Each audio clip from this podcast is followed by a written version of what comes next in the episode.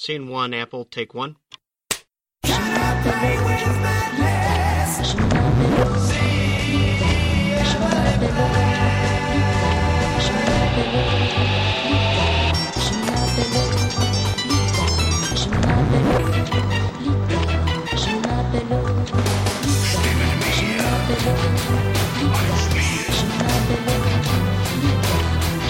Give it to me. Little Et on est avec Bruno Catala, donc auteur de Five Tribes. On va pas rappeler tout ça, on l'a déjà dit. Écoutez Playtime 4. Bonjour Bruno. Bonjour. Alors, euh, t'as fait combien de pas entre tous les stands sur lesquels tu dois aller?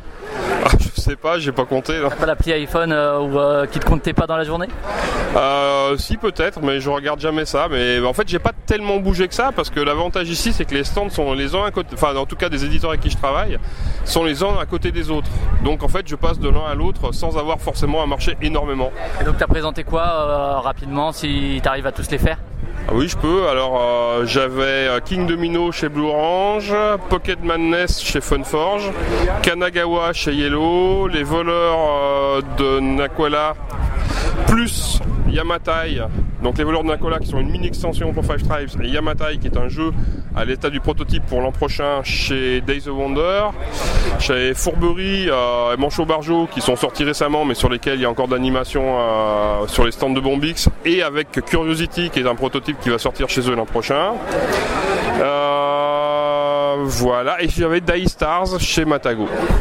Comment ça se passe Ils ont, c'est comme en politique, ils ont chacun un temps de parole et tu vas, ou bien c'est au prorata du nombre de jeux chez tel éditeur que tu décides du temps que tu passes chez chacun Et j'avais aussi l'extension Panthéon pour Seven Wonders Duel chez, chez Repoprod.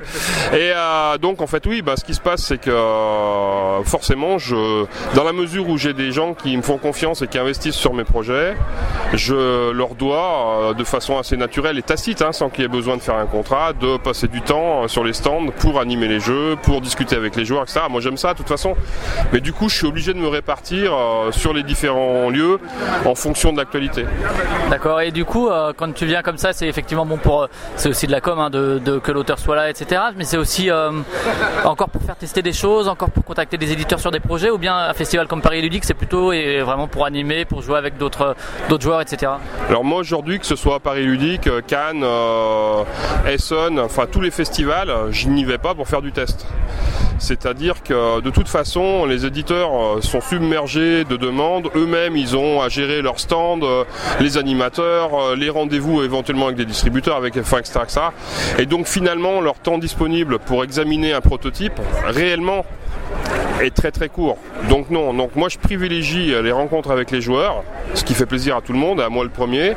Et après les éditeurs, je les contacte en dehors des salons. Et éventuellement sur un salon, on va peut-être finaliser une décision, mais en tout cas pas présenter quelque chose de neuf.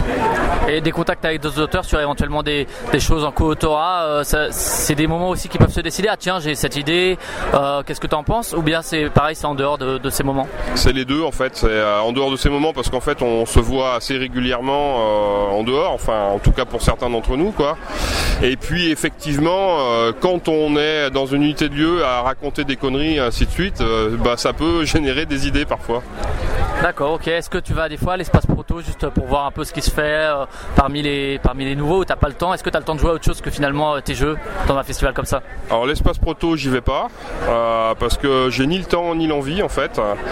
Et est-ce que j'ai le temps de jouer à d'autres jeux que les miens? Bah malheureusement assez peu et trop peu en fait. Je me nourris de l'actualité en regardant bah, ce qui se fait, en lisant des règles, que ce soit sur internet ou en achetant des boîtes, en regardant des vidéos, par exemple comme les Trick Track TV entre autres.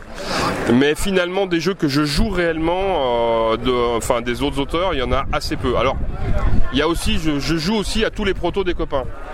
Et donc une fois que tu as joué au proto de Bruno Feduti, Antoine Boza, Ludovic Maublanc, euh, euh, etc., si tu veux, tu as déjà vu passer un certain nombre de choses. Quoi. Ouais, t'as le cerveau qui peut bouillonner et ressortir quelque chose. Voilà. Jérémy, une question bonus? Euh, sans me faire taper sur les doigts, euh, c'était pas trop dur de faire 4 sur 5 hier à Fight contre d'autres joueurs. non mais hier j'étais pas dans les meilleures conditions. Non mais c'est vrai, euh, avec le vent et tout ça, j'étais plus concentré sur ce qui se passait à côté que sur ma partie. Ne pas perdre les cartes. Voilà exactement. Non non mais c'était c'était cool par contre de faire une partie. Voilà. Toi hier à un moment donné, on a quand même fait sur le salon une partie test de la prochaine extension de Five Tribes, donc une extension qui permettra de jouer à 5 jusqu'à 5 joueurs. Et mais là ça a été une partie sur tout le salon et parce que mais c'est un projet qui est déjà en cours depuis longtemps avec l'éditeur et l'éditeur était disponible à ce moment-là et c'est lui qui m'a demandé de la faire et de profiter qu'on ait trois autres personnes pour, pour jouer là à ce moment-là. Mais c'est plutôt exceptionnel. Jérémy, tu nous rappelles ton score d'hier juste parce que tu, tu, tu chambres un peu mais toi c'était 86. Voilà, et t'as fini combien? Cinquième Cinquième. Bah, c'est-à-dire qu'à 86 déjà cinquième c'est bien. ok, merci Bruno, salut.